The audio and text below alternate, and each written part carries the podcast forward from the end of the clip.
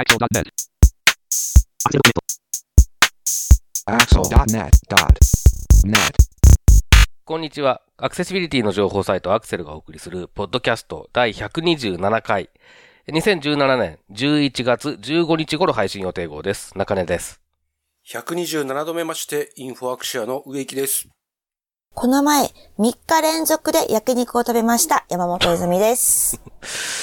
はい、よろしくお願いします。よろしくお願いします。たまたまね、重なっちゃったの、焼肉が。まあ、いいですね、焼肉ね。みんなには、み、連続って話はそれぞれね、言わず。っていうね。はい焼肉は。でもすごい、3つとも、ちょっと、同じ牛の焼肉だったにもかかわらず、種類が違ったので、なんか、なんでしょう。カテゴリーが違ったので、焼肉屋さんの。ははすごい楽しかったです。違う焼肉を3、3日連続楽しみました。羨ましい限りです。ありがとうございます。ということで、えー、11月15日といえば、かまぼこの日です。みんな知ってる、みんな大好き、みんなが知っているかまぼこの日。あのーまあ、かまぼこ協会、全国かまぼこ水産加工業協同組合連合会が1983年に制定。かまぼこが初めて文献に登場したのが永久3年、1115年の祝宴のお膳の図に書かれていてるいたとされることから、1115年の数字を並びから11月15日を記念日としたと。それでもって、11月15日って七五三なので、で、い七五三に合わせて、あの、子供の成長を祈って、紅白のかまぼこを出しているというのも理由としていると。なので、11月15日はかまぼこの日なんですって。はということで、中根さん、植木さん、かまぼこといえば何ですか？マジか。別にかまぼこの、か。はい、もちろんですよ、かまぼこ。昔、あの、えっ、と、今話を聞きながらなんとなく思い出したのは、あの、こう、小学生の頃に学校で眠くて、こう、机の上に突っ伏していたら、なんかかまぼこみたいだって言われたことがありますね。ね、もうその頃から、え、じゃあ、じゃあ背中が丸かったってこと？かなまあそうなんでしょうね。てかまあみんながすお同じような格好してたんでしょうね、あの時ね。ああ、でなるほど。並んでみ、そうな、そういう絵になってると、かまぼこみたいだって言われたのを急に思い出しました。ありがとうございます、かまぼこ。はいはい。なるほど。じゃあ今度見たときに中根さんのちょっと確認してみよう。じゃ、植木さん、かまぼこといえば？最近食べてないな。あ、そうなんです記ね。憶にないな。かまおー。ぼこ。かまぼこ。かまぼこ。かまぼこ。そういえばでも最近居酒屋さんでも板わさってメニューであんまり見なくなりましたね。ああ、板わさね。うん。あと、ラーメンにもさ、あナルト？ナルト、あれ、あれはかまぼこなの？練り物でもかまぼこも練り物。まあそんなもんですよね。板にくっついてるとかまぼこ？多分。でも、笹かまぼこもあるよな。そうなんですよねあ、。そうですね。笹かまうまいですよね。チーカマ、チーカマも。チーカマチーカマ、ああ、チーカマねチー。カマも美味しいですね。うんなんか、あ、なんか、か、板かまぼこと麦わらなどに巻きつけた巻きかまぼことかっていうのもあるらしいです。これ基本的に、大したお答えもできませんで。はい、どういたしまして。はい。まあ、かまぼこ、あの、子供の頃って結構かまぼこって家にあったなっていうのと、あとうんかまぼ、子供の頃はよく食べてた。食べてましたよね。なんか、で、あの、かまぼこの板を使ってなんか工作したりとか、ああ、しましたね。なんかそういうイメージがあるなと思って。でも今私実は家に基本的にちくわかかまぼこどっちかは冷蔵庫にいつも入ってるんですよ。ああ。そうすると、何にでも、た、あの、野菜炒めでも、ラーメンでも、チャーハンでも、とにかく、ね。あの、味が、味がついているので、なんとなくね、それっぽい味になるんです。うんうん。で、ちくわとかかまぼこをたこ焼き、すごい刻んだやつをたこ焼きとかお好み焼きとかに入れるだけで、出汁が出るので、うん。めっちゃ美味しくなったりっていうのがあるので、おすすめです。まあ、ということで、じゃあ皆さんも、えーかまぼこのお話お待ちしてます。ます。はい、えー、ということで、あのーえー早速というか、もう結構時間経ってますけど、本題に入っていきたいと思います。あの、最近時々お会いする方に本題にたどり着くまでが長いっていうお言葉をいただくことが増えてきましたので、本当はもっと長かったんですけど、ざくっと編集して短めにして、ここまでお送りしております。はい、えー、で、えーっと、今月はちょっと変則的で、えー、11月の第3週ですけれども、これが今月の第1回目の配信ということで、えー毎月1回目の配信では、アクセルクリッピングに、えー掲載した話題の中から、この3人が気になったものを紹介するアクセルクリッピング拾い読みをお送りします。では早速、えー今回取り上げる話題をまとめて紹介してください。はい。私も試してみたい。字幕表示メガネ型端末が示す映画館の未来、立川シネマシティの現地テストレポート。ちょっと気を抜くと Windows 10が激しく進化してる気がする。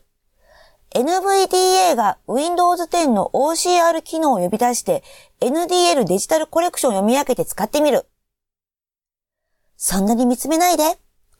Control your PC with your eyes with the Windows 10 for Creators Update の3本です。はい、では早速最初の話題からいきましょう。私も試してみたい字幕表示メガネ型端末が示す映画館の未来、立川シネマシティの現地テストレポートということで、私が取り上げてみました。まあ、あの、アクセルではですね、私がこう映画館行ったら UD キャストだとか、字幕だとか言って言ってるので、まあこれの話が気にはなるんですけども、以前に、ポッドキャストでもお伝えしたんですが、UD キャストの字幕の方のが始まるよっていうのをお知らせをしたんですが、それの実際にやってきたよっていうレポートになります。で、まず UD キャストっていうのは何かと言いますと、映画館で音声ガイドとかを同時で聞けるというシステムがあります。スマートフォンでアプリを入れると、あとは映画館の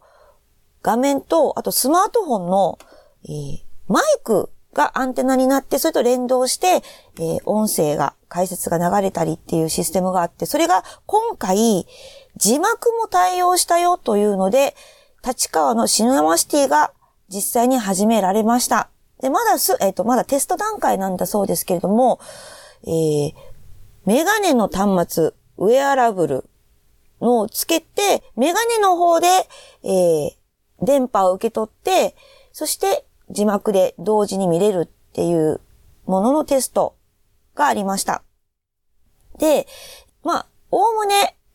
大体ですね、機能として字幕で見れるということと、で大体の、えーと80点、70点から80点ぐらいの点数がついていて、割と使えるぞと。ただ、そこでは、あの、いくつかやっぱり問題、大きめの問題が提示されていました。例えば、あの、字幕のサイズが変えられないので、席の前の方に行ってしまうと、あの、字幕が見えづらくなる。だから、ちょ席の後ろの方に座らなきゃいけないっていうことであったりとか、あと、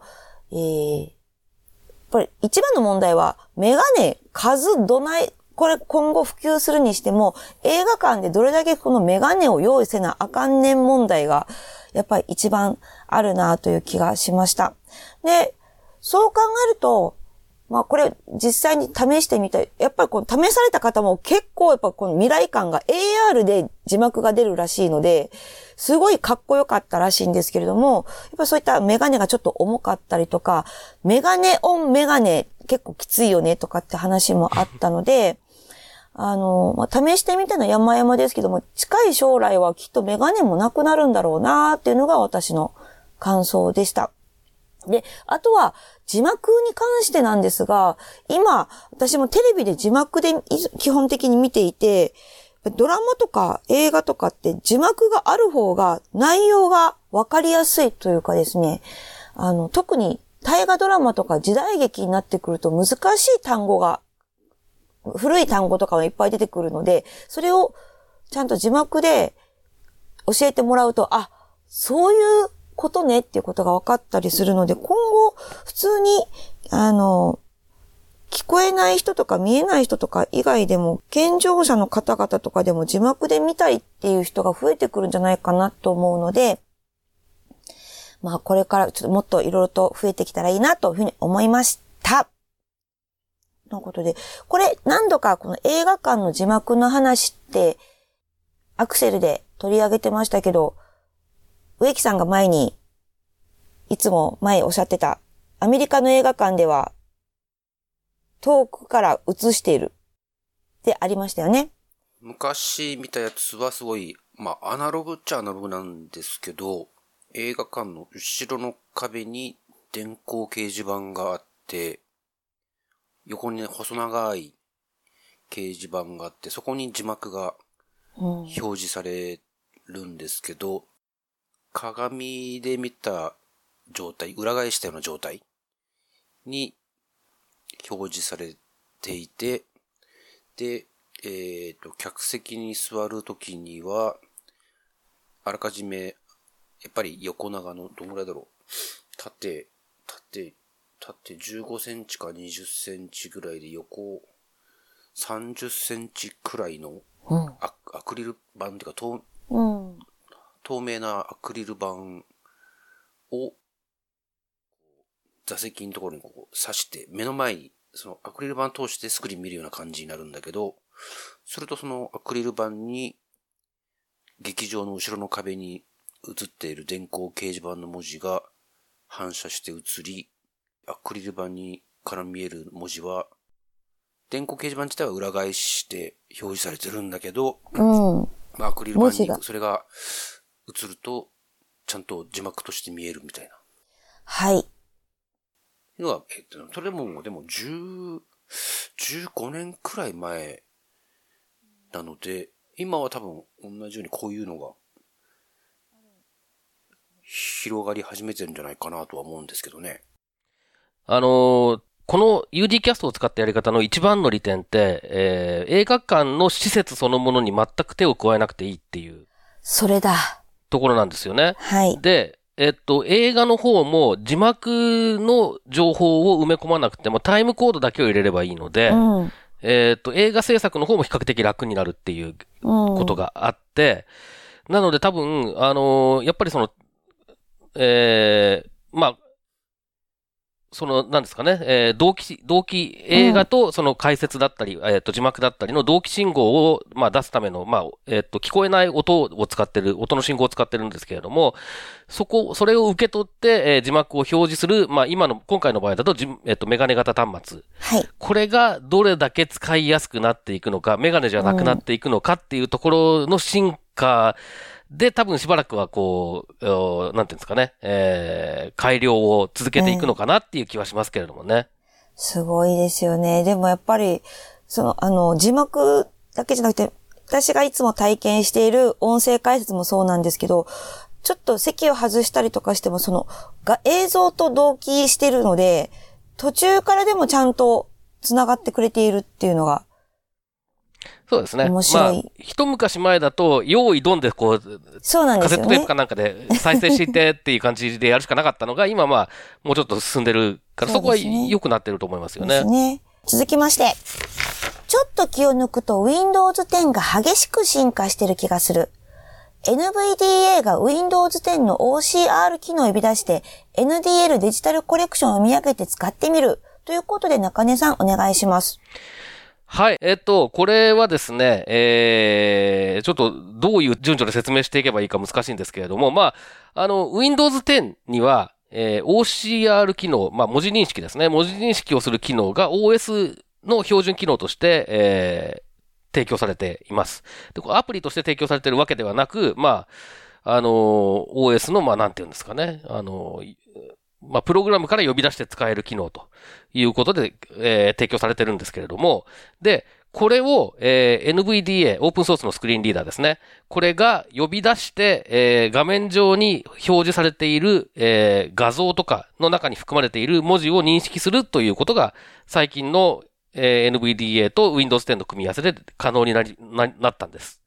で、えっ、と、今回紹介している記事では、えーっと、まあ、NDL っていうのは、えーっと、日本の国立国会図書館ですね。国立国会図書館が提供している、まあ、デジタルコレクションっていう、これ、まあ、あの、オンラインのライブラリー、オンラインの図書館みたいなもんだと思っていいんだと思うんですが、ここで、まあ、あの、画像をスキャンした形のデータっていうのは結構いろいろ公開されていて、うん。で、これを、まあ、画像をスキャンしただけなので、今までだと全然読み上げとかできなかったんだけど、さっき言ったその Windows 10の OCR 機能と NVDA がそれを呼び出す機能ですね。これを使えば画像を文字認識して読むことができるんじゃないかっていうのでやってみたよっていう記事です。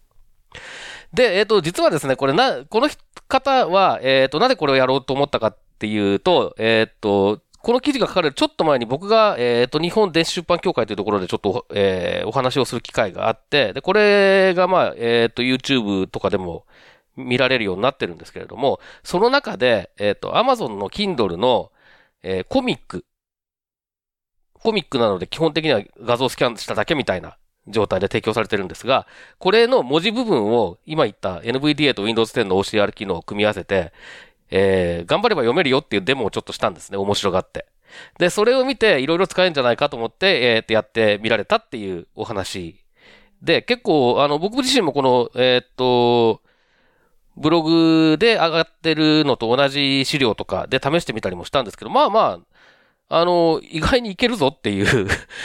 感覚で、まあ、要するにまあ、あの、紙に印刷したやつをスキャナーで拾って、えーっと、スキャスキャナーで読み取り込んで OCR かけるのと同じことをやってる、ほぼや、同じだと思っていいと思うので、まあ当然できるっちゃできるんですけど、これがかなり手軽にできるっていうのは面白いっていうかすごいなっていうことなんですけど、で、僕ちょっと知ら、本当に知らないうちにこの Windows 10の OCR 機能っていうのが登場してて、結構びっくりしたんですね。で、この後植木さんが取り上げる話もあるんですけれども、Windows 10がなんか、本当にちょっと気を抜いてるとアクセシビリティ関係の機能も結構増えてたりするので、あの、最近はちょっと動向に注目しなきゃいけないなっていうふうに思ってます。というお話でした。これ、えっ、と、読み上げるというか、その画像にか書いてある文字を読み上げるっていうこと。文字を認識して、してその認識した結果を読み上げることができるってことですね。ああ、なるほど。植木さん、この読み上げる OCR 機能とか向上するっていうところなんですけど、ここで他何か可能性とかはあったりするんですか？可能性は僕には計り知れないけれども、でこの NVDA がやっぱりすだんだん Windows 10と NVDA とかがだんだんこうすごくなってきたってことなんですよいや、なん、なんだろう。なんか、いろんなものが、こう、突然進化してるっていうか、なんか、すごいなと思って最近。すごいですよねこのこのことに限らず、いろいろ、いろいろ。いろいろ。えはい。まあだからこれね、本当にウェブ上で、えーまあそのさっきの、えっ、と NDL デジタルコレクションもそうなんですけれども、ウェブ上で公開されてる画像だけのものとか、これなんだろうと思ってちょっと読んでみたりとかできるのとか、あとなんか、あのー新聞記事とかを、えっ、と、画像にしてツイッターに上げてる人とかいるじゃないですか、結構。めっちゃいてる。で、ああいうのも、これ自分が興味がある内容なのかどうかぐらいの判断には十分使えるんですね、この機能を使えば。すごいね、すごい変わってきてる感じがするんですよね。すごい。これでも、ウェブページで、まあ、画像に大体つテキストつけなくてもよくなるよっていう方向ではないんですよね。ないですね。やっぱり、その、画像化された文字に関しては、まあそういう意味では、えー、ついてなくても、もしかしたらわかるかもしれないうんっていうことは言えるんですけれども、ただ、、画像化する文字って基本的に飾り文字だから、えーっと、OCR 苦手なんですよね。で、あの、飾ら、飾らない文字だったら多分画像化するメリットほとんどないから、そうですね。ツイッターに上げるぐらいですね。そうそうそう、あの、長長いのを、あの、短いのでどうにかしたいみたいな、そういうなんか、やつだ、けだと思うから、あの、普通のウェブ上で、えっ、と、オルトがついてない画像に対応するためにこれを使うっていうのは、まあ、あんまり、ちょっと僕実はいくつか試してみましたけれども、それこそその、えー、文章をスキャンしたものが上がってるとかっていうのには強いですけれども、そうじゃないものにか、手書きのものがどをどうにかするとか、えー、アイコンをどうにかするとかっていうのはやっぱりまだ無理ですよね。ただ、その、これとは別に、えー、マイクロソフトは、えー、と、画像認識の、その、機能を、えー、クラウド上でやってたり、まあ、AI 関連の取り組みですね。でやってたりするので、そういうのと組み合わせるとかっていう可能性はあって、実はナレーターにはその機能が入ってるとかっていう話があったりとかですね。してですね、なんかね、今できないからっつってずっとできないとはとても言えないっていう状況に最近なってきてるんですよ。うーん。すげえなはい。という未来感溢れるお話だと思ってたんですけど、多分次のお話の方が未来感溢れるっていうような気がします。はい。続きまして。そんなに見つめないで。Control your PC with your eyes with the Windows 10 for Creators Update. ということで、植木さんお願いします。はい。えー、Windows 10の新しい機能で、アイトラッキング。まあ、視線を追跡して、画面を操作する。という機能がですね、Windows 10に組み込まれようとしていますというか、もう組み込まれてます。ってなーん。ことで、えーまあ、な何かというと、えーまあ、こちらの動画を皆さんにもぜひご覧いただきたいのですが、えー手を全く使いません。マウスも使わなければ、キーボードも使わないし、画面をタッチすることもなく、まあ、一通りの操作ができてしまう。どうやってやるのかっていうと、その視線を追跡してやるというわけですよ。これはね、なんだろう。まあ僕がこう、言葉で説明するよりも、とりあえず動画見れる人は見てもらうのが話は早いんですがで、すね。あの、英語ですけど、私でも分かった。英語関係なかった。まああ画面見るだけだから、英語関係ないです。まあ、あと字幕もついてますしね、あれはね、ちゃんと。そうそうそうそう。でね、あの、まあ、あの、今までも支援技術で、その視線を追跡して、視線でこう、見てるところでこう、ボタンを押すとか、きオンスクリーンキーボードのキーボードを押して、こう文字を入力していくとかっていうの、そういう支援技術はもちろんあったんですけど、なんでしょう、ヘッドマウントデバイスみたいなものをつけなきゃいけなかったりとか、結構その視線をこうトラッキングするデバイスが結構かさばるような感じだったりしてたんですけど、これはどうやらですね、まあ別途その、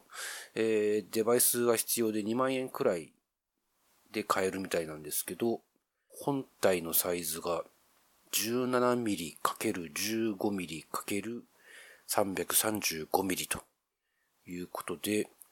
細長い棒、棒みたいなうん。30センチぐらいの棒みたいな、まあ、あのゲーム、Wii とか、ゲームの、ゲームデバイスとかで使うやつに似てると思うんですけど、で、まあこれがですね、まあすごいんだ。すごいですね。うん僕もその C さんっていうアメリカで開かれるカンファレンスとかでその視線追跡みたいな入力デバイス試しても、試したことがあるんですけど、結構こう、多分文字を入力しようと思ったら、こう、オンスクリーンキーボードの一点をこうじーっと見つめてこう、ある程度長めに見つめてるとそこが反応して押されるみたいな感じだったと記憶してるんですけど、これ見るとですね、パッパッパッパッパッパッめっちゃ早い。さすがにそうね、まあ、あの普通に手で、指でタイプするのにはかなわないかもしれないんですけど、結構、はテンポよくいい感じにいけて、あとなんかその、ね Windows 10のナレーター、ナレーターってスクリーンリーダーって言っていいんですかね、中根さん。はい。そうですね。えっ、と、Windows の、Windows に標準で搭載されているナレーターっていうスクリーンリーダーと、こう、組み合わせて、自分がタイプした文字を、こう、ナレーターが、スクリーンリーダーが読み上げてくれるみたいなこともできたりとかですね。これ、これすげえなっていすごいですね。そう。う。いつの間に、本当に中根さんの言葉じゃないんですけど、いつ、いつの間にここまで来て、来てんのっていう。けどっていう。来てたすごいのってですよねいうぐらいで、はい。ちょっとなんでしょう。Windows、これはガチだなと。はい。相当ガチなってるなということですね。なんかその、仕組みとしては、角膜反射法という測定法に基づいたもので、角膜に、えっ、と、近赤外線を照射、あの、当てて、眼球の動きを映像解析することにより、人がどこをどのように見たのかがわかるというものらしいです。はあ。で、今までも多分こういう技術ってあるんですけど、これ、2万円ぐらいっていう価格がね、多分今まで考えられないぐらい安いんですやよ。で、えっと、なんかゲーム、ゲーマー向けのデバイスとして多分売ってるような感じなんですね。ちょっと検索してみた感じだと。はい。だから多分、あの、数が出てそこそこ安いんだろうとは思うんだけど、その、逆に言うとその、支援技術として作られたわけでもないものが、こうやってちゃんと使える、なんか少なくともあの動画の感じだと、かなり実用的なレベルで使えるっていうことがすごいなっていう印象なんですよね。すごい。これはでも、試してみんなで遊びたいぐらいですね。あ、そうですね。なんか、試す回でもやりますか？本当ですね。タイピング競争とかできそうだね。わー、ほんまや。この文字を入力してください。よいどんみたいなダンすごい。うんいやー、これは面白そあのー僕これ動画見つけたときに、えー、ざーっとまあ、ナレーションというかその、なんかイギリスなまりっぽいお兄ちゃんが喋ってるやつを聞いて、この人が言ってる通りだったらすげえなと思って、でもこれ、ど動画が見えてないので 僕はどれくらいすごいのかよくわかんなかったんですけど、まあさっき伊豆伊豆と植木さんに、あの、ど動画の URL をお送りして、その反応を見てる限りやっぱりすごいんだっていうね、その、このお兄ちゃんが言ってる通りなんだっていう感じがして、ちょっとね、やっぱり改めて驚いてますけどね。まあ、あの、動画の右上隅に、この喋ってる男性の顔がこう、カメラで出てるんですけど、操作してる間は両手をこう自分の顔の横に持ってきてて、ほら、僕、全然タッチしあ、てないそうそうそうそうそう。目線だけでやってるよって見せてるんですけど、別にこう、瞬きとかもしてるわけでもなく、普通にこう、目で画面上をこう、見ることで、入力したり、ボタンを押したり、なんかいろんな細かな操作ができてるんで、いやー、本当に、本当にす、う んすげえなーって。すげえなーって。で ちなみに Windows、えー、と10の、えー、Fall Creators Update、えー10月に出たやつですけど、これ他にもなんかナレーターが結構進化してたりとか、ナレーターってさっきもちょっと出てきたスクリーンリーダーですね。とか、あとあのーえーっと、UD フォント。ユニバーサルデザインのフォントですね。えー見やすいというやつですね。これが、えー搭載されるとか、なんか結構ね、アクセシビリティ関係のことをいろいろし、もう本当に気を抜くとすごい進化してるので、そのユニバーサルデザインフォントは日本語、あ、そうですね。あの、森沢の UD フォン、UD 教科書本体っていうのかな？確か。ちょっと正確なところは、えーもし間違ってたら後でここは削除しますが、多分そうだったと思うんですけど、なるほど。それ、それが搭載さ、搭載されてるとか、なんか、本当にね、あの、結構、あの、トピックスを並べるだけでも、おすごいじゃんっていう感じのことが多いなっていう印象なんですよね、最近。すごいな。Windows、マイクロソフトが本気出してきた。うん 本当にそういう感じですね。ねいいね。うん。楽しみだごい。で、実は、Windows 以外でもなんか iOS アプリとかでもね、結構、マイクロソフトが出してるもの、アクセシビリティに配慮していいいいものとかあったりもするんでね、なんか、本当にマイクロソフト本気ですよ。結構。すごい。もう、アップル、頑張れアップル。まあ、あの、アップルも Google も、マイクロソフトもちょっとしっかり頑張って、あのいいものをどんどん出し続けてくれれば、まあ僕はどこが頑張ってくれてもいいですけど。そうそうですね。みんなそうだ。まあでもいろいろ変わるな、これは。すごいですね。ちょっとあの、来年、ちょっと楽しみですね。いや、だから、本当にね、もう、しつこいですけど、びっくりするぐらい早いんですよ、なんか早い進歩が。だって、アクセル始まってからめっちゃ変わってますよ。うん。で、で特に、だから、本当この1年ぐらいがね、ちょっとね、めちゃめちゃすごいなって感じがあります急速でねす。ね。はい。急速ですね。いやー、そういうことで、来年も明るいぞ。はい。ねまあ、こんなとこですかね、じゃあ今日は。はい。ということで、本日のポッドキャストは以上です。はい、どうもありがとうございました。また次回です。さようなら。ねー。すげえな。このポッドキャストへの皆さんからのご意見、ご感想を Twitter、Facebook、サイト上のコメント欄、そしてメールで受け付けています。メールアドレスは feedback.axel.net feedback.axel.net です。なお、いただいたコメントなどをポッドキャストの中でご紹介する場合があります。それではまた次回。でですね、なんかね、今できないからってってずっとできない人はとても言えないっていう状況に最近なってきてるんですよ。うーん。すげえな。